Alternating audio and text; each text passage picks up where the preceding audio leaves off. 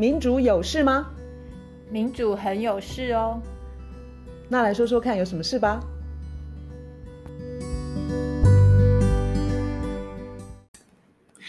大家好，今天是二零二零年十月三十日，我们呃要从台东美丽湾事件呃来做今天的开场啊！我现在实在是连美丽湾这个词都不想讲，因为那个词应该要丢掉，对不对？对。好，卢老师交给你了。你说要用新自由主义来解读呃眼前正在发生的的大事件。我们上次从南铁东移开始谈，其实重点是讲到新自由主义，就变成当你了解到新自由主义怎么样控控制我们的想法的时候，你就会发发现很多的新闻事件，或是我们周遭的事情，其实好像满地都是材料，都是新自由主义，它扭曲我们的认知，或是改变我们的价值，嗯，或是影响我们的判断。那美丽湾的案子，它最重要的事情就是，它是从头不该盖的一个建案，嗯、然后财团跟台东县政府、地方政府，嗯哼，两边联手硬要盖，然后很急切的去造成一个既成事实。没错，他想要造成一个既成事实之后，现在因为呃已经判了说他的环评无效，然后他这个不能够继续走下去。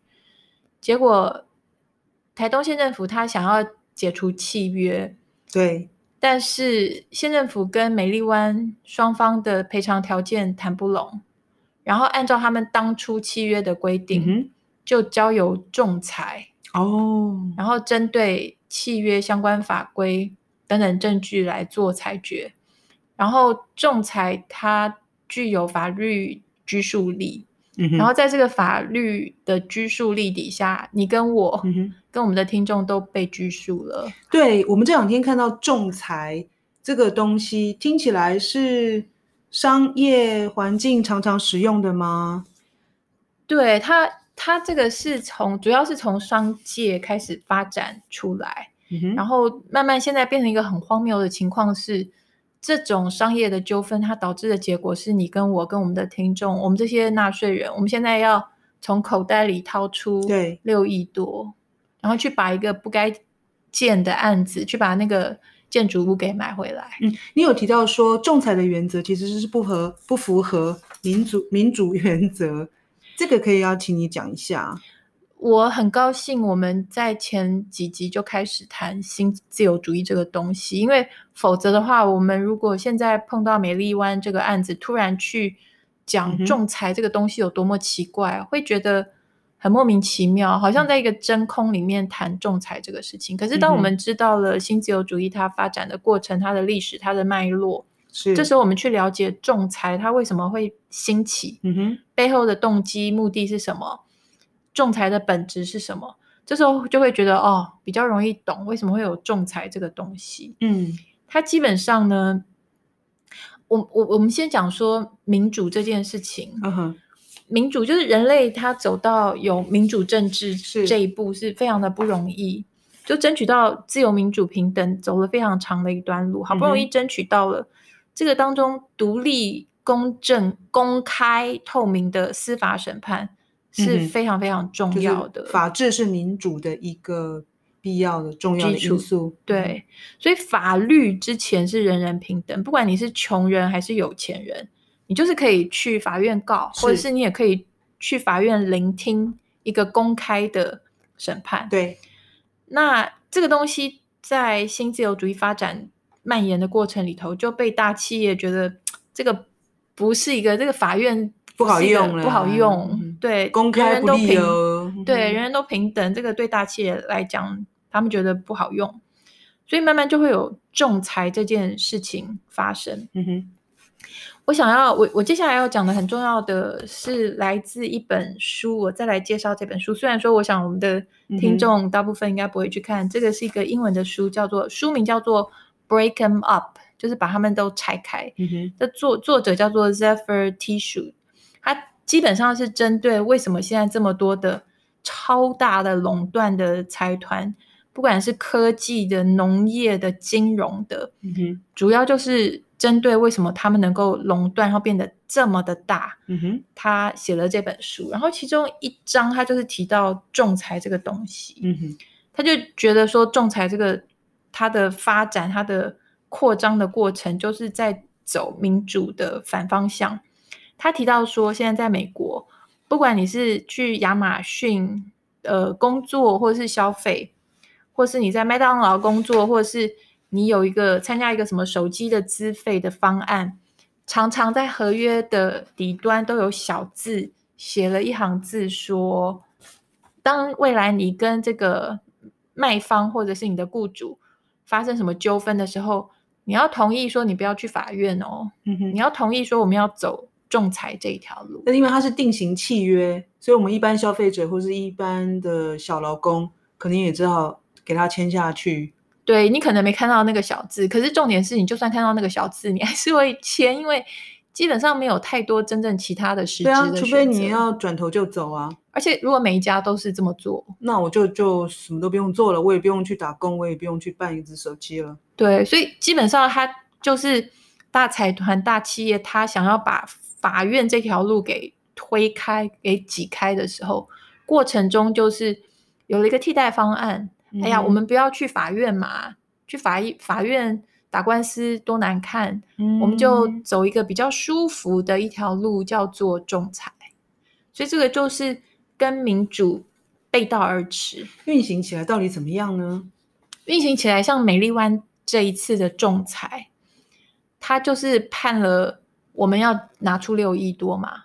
那是到底是谁在做仲裁这件事？以美丽湾。这个例子来说，它是中华民国仲裁协会负责仲裁。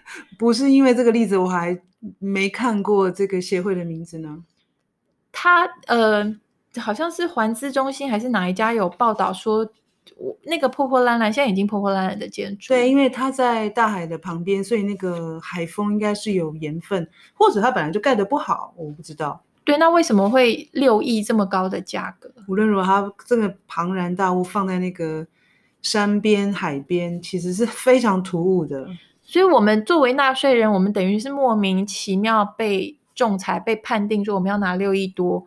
一开始我们并没有参与，就是人民没有办法参与，说这个不该盖盖的东西，它就盖下去了。我们没有办法参参与，说县政府就把不该发的执照就发了，没错。然后现在这些烂摊子，最后是我们要付钱去把一个被污染、被盖了莫名其妙的建筑物的地方，嗯、那这个过程看起来是个无效的治理。对，中华民国律、嗯、呃那个中华民国仲裁协会，我去他网站上看，嗯哼，包括我刚刚提那本书，他讲说仲裁的一个大的问题就是，仲裁的人他显然不是法官嘛，嗯、他多半都是私人律师背景，那这些私人律师背景他。平日的业务上，他就跟大的企业财团有比较良好的关系。对，你要想说这些本身本职是私人律师的人，他不是公务员哎、欸，他不是宣誓效忠服务人民的，没错，公务员，他是他本身就是赚钱盈利，然后他的呃，这叫什么客户？平日的客户就是大财团，他可以有个人的利益考量。对，所以。这个完全就是有利益冲突的良造，嗯，他现在是在决定一个纷争的结果要怎么解决。对，我们去看那个中华民国仲裁协会里头，它里头的仲裁人名册，它分类里头有，等于是它是一个嗯一群人，他会从这这一群人里头来嗯找每个案子的仲裁人，嗯，这个。这群人里头有律师、会计师、建筑师、医生、工程师，什么不动产估价师、消防设备师、教授，还有其他的业界等等。嗯，这个名册或是这个分类，你可以看出来，它基本上没有什么代表草根的，没有什么代表劳工、嗯、重点、工会、环境。他为什么不找？譬如说地球公民，为什么不找 NGO 啊？对，这些会代表一般人民或是弱势的都不在这个名册的类别里头。然后这个中华民国仲裁协会，我这边不是在批评这个仲裁协会，这个是放在新自由主义发展的脉络底下，嗯、它就是主要是从美国传出去的、嗯、传过来的。它是要一个就是挤开法院这条路，然后把大家赶到仲裁这个对他们有利的这条路上，就是服务呃新自由主义这个体系，对，服务顶端，服务这些财团。嗯然后这个协会的网站，他说为什么要仲裁呢？仲裁的优点有什么？他列出来的东西包括比较和谐，就是、什么都可以和谐掉了，就是比较和谐，不用去法院打官司。然后再来就是保密，嗯、保密在这，这两天大家一直在问的问题，那个数字是怎么出来的？现在的环团对于美丽湾的仲裁提出的。一个诉求就是要公开，请公开，请公开，你这是怎么定的？仲裁，对整个仲裁的过程，还有你那个仲裁的意见书等等。嗯，然后其他的优点是保密这一点的话，就完全跟法院就是民主政治、民主政体完全相反。嗯，你一定要公开，你一定要透明。然后再来就是比较经济哦，那个仲裁的优点是比较经济，仲裁费比诉讼费低。然后可以快速、快速的结案，嗯哼，嗯哼，然后其他的优点就是它有法律拘束力，再来就是它是专家的判断，而不是法官的判断。看起来就是要走一一条方便的道路，因为它节省时间。可是呢，为了要节省时间要快，它也定了一个保密的的这样子的条件，好像就是关起门来讨论。我们保证你们讨论的意见不会外流，赶快给我做出个决定吧。看起来这个体系像是这样子的。这个体系它的就是向财团跟企业的倾斜程度太明显了。当它不断一再被重复使用的时候，嗯、它的倾斜的程度跟效果是更明显。嗯、因为根据刚刚我说的那本书，那个作者，嗯、他里头提到的一些学术研究的案例里头。在美国是那些不断一直一直重复走仲裁这条路的大企业财团，他从仲裁得到的利益对是最庞大的。嗯，当他不断的重复的时候，他一方面他又压制了他的劳工，嗯，他也压制了他的消费者，嗯，然后该赔的，假如上了法院，他该赔的东西他都不用赔。再来，他就是跟这些仲裁人对。等于是有一个利益均沾的一个关系，也就是下一个案子，他的判决可能会有利于我。对，等于是这个仲裁人，他越是判决有利于我，我就越会继续给他更多的案子，所以仲裁人也可以赚更多的仲裁费。对，所以彼此是非常水帮鱼，鱼帮水的一个。然后好像很省钱诶，对那个大企业或财团来说，超省钱的，而且他这个的拘束力。某种程度上比去法院的那个拘束力还要高，因为他完全不能上诉。天哪！所以他这个仲裁说了什么就是什么。嗯，我们把整个图图像拼起来看，就变成说有点，应该应该说非常的荒谬吧？荒腔走板哦。以以美丽湾的事情的发展来看，那为什么仲裁被我相信在台湾大家听到？仲裁啦，美丽湾仲裁等等，或者其他的案件的仲裁，嗯，嗯，都不会有什么反应，都会觉得仲裁应该就是一个正正当当，然后正常、很普通的一件事情。我们当然是期望有一个公平的讨论把，这些仲裁人。对，我们为什么会有这么理所当然觉得这个应该很 OK，没有什么奇怪？这个我也觉得是新自由主义它的非常巧妙的，嗯嗯。把一个奇怪的东西放在那边，我们去想象一个平行宇宙，是一个对不曾经有什么海耶克啦、弗利曼啦、嗯、雷根、柴契尔没有新自由主义的这这个革命的过程。我们去想象那个平行宇宙，另外一个台湾，另外一个世界，在那个世界，假如说是真正的民主、平等、自由，是突然出现一个有这种莫名其妙的私人的法庭要仲裁，然后判纳税人要拿出六亿多。我们一定会觉得这个太奇怪，这是什么东西？我们一定不会接受，摇头摇到 对。可是我们现在 接受，我们现在会觉得好像很普通，没有什么，没有什么特别。这就是过去几十年我们都被训练成说，嗯，接受那一套。我觉得我们被训练想象成说，商人只是想要做生意啦，就算是大企业、大财团，大家也被训练成说，哎，商他们只是要做生意，他们也不是要玩政治哦。那你就让市场的归市场，然后让商业的去归商业。那政治，你的那些政治的理念就不要来污染这个商场。但是我们没有想到的是，我们被训练成不要去想到的是说，当。这些企业财团，它的财富集中垄断到一定的程度的时候，那个就是政治，那个才是政治，因为他透过这么集中垄断，它可以去偷偷的改写这些分配的规则，嗯哼，然后包括今天从美丽湾从头不该盖还是盖下去，不该发照还是发下去，然后到这个尾巴烂摊子，哦，那就不要走法院，那就走仲裁，然后仲裁的结果，当然就是。对，为什么一个不该盖的东西你盖下去？为什么不是他去善后啊？嗯、为什么不是他去出钱，或是当初莫名其妙发照的官官员？为什么不是他们拿钱出来收拾善后？而且你给我清干净，你给我恢复原状，为什么不是这样？所以依那个旧的故故事逻辑，这个以这个例子来看的话，我们每个人都是输家哎，完全就是啊。那怎么以新的故事逻辑来重写这个故事呢？如果像美丽湾或是南铁，我们光是一周之内就发生这两个新闻，对不对？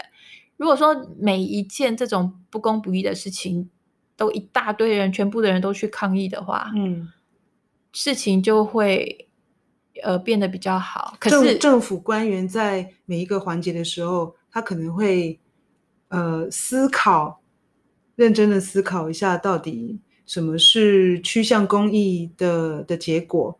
诶，我们这样我这样讲是不是太天真了？对，而且新自由主义它横行几十年之后，现在已经非常成熟了。然后，嗯，他们可以霸占的，他们可以呃，就是欺骗的，或是他们可以扭扭转扭曲的，嗯，都已经做了。所以，如果今天每一个类似的案例，每一个人全部都去抗议。大家应该会累死，因为这种 案子就太多了。是是，所以我们的 podcast，我们从开头讲说，我们要重新去思考旧的故事逻辑。其实我们是想要回到那个根源。嗯，然后我们除了针对这些个案去把它连接到旧的故事逻辑，它哪里不对，哪里有破绽，哪里在说谎，哪里在欺骗我们。我们去把个案跟这个根源做一个连接，嗯，嗯，然后是希望说，当大家有感觉之后，当很多人都人民都觉醒的时候，我觉得那些官员、那些财团，他们现现在的那种做法，一定得要收敛一点。他们现在对啊，话说台湾的呃台东台东的山园，你看哦，他们呃。划定说要做那个海水浴场是两千四二零零四年的事情，这么多年过去了，那边盖起了一个丑陋的庞然大物。如果当时只是很简单的海水浴场，我们每个人可以去那一片呃发亮的白色的沙滩上面游泳啊，做海上活动啊，到现在不晓得已经造福多少人去那里，就是徜徉在台东的山海之间。但是没有想到，我们要做那种大量的重度的开发，我们要扩大，呃，财团的利益，得到是竟然是这样的结果，我们每个人都输了。其实真的是很令人难过的一个例子。我不知道法律上来讲说，我们现在如果要求政府不去接受这个仲裁。或者是我不知道有没有这个可能啊，因为我觉得这个结果真的是非常的不公不义。我跟你跟我们的听众，我们凭凭什么要我们去拿那六亿出来？我们从头，嗯，第一个被蒙在鼓里，第二个没有发言权，第二第三个抗争没有用，第四个现在烂摊子要收，嗯嗯、变成是我们的责任哎、欸，嗯，这太奇怪了，汲取教训吧，嗯。好，好，今天我们其实是在一个有点哀伤的气氛之下结束这一集。希望台东的海岸能够有一个呃清明明亮的明天，大家可以共享这个丰富的自然资源，而不是被财团在政府的帮助下又圈地，嗯，然后又盈利，嗯，然后伤害了部落，伤害了所有人。嗯，好，我们就今天先到这儿。好，拜拜。拜拜。